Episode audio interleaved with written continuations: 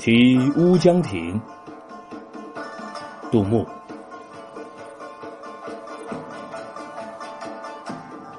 胜败兵家事不齐，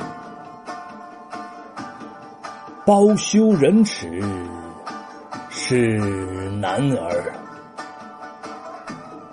江东子弟多才俊，卷土重来未可知。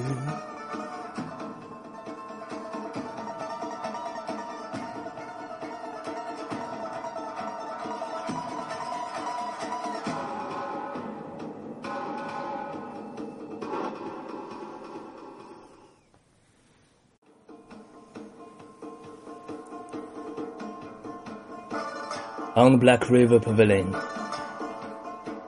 by 杜牧 A hero can't foretell victory or defeat. Why should a loser not stand again on his feet? There are so many talents on the southern shore. Who dare say once defeated, he can't win the war.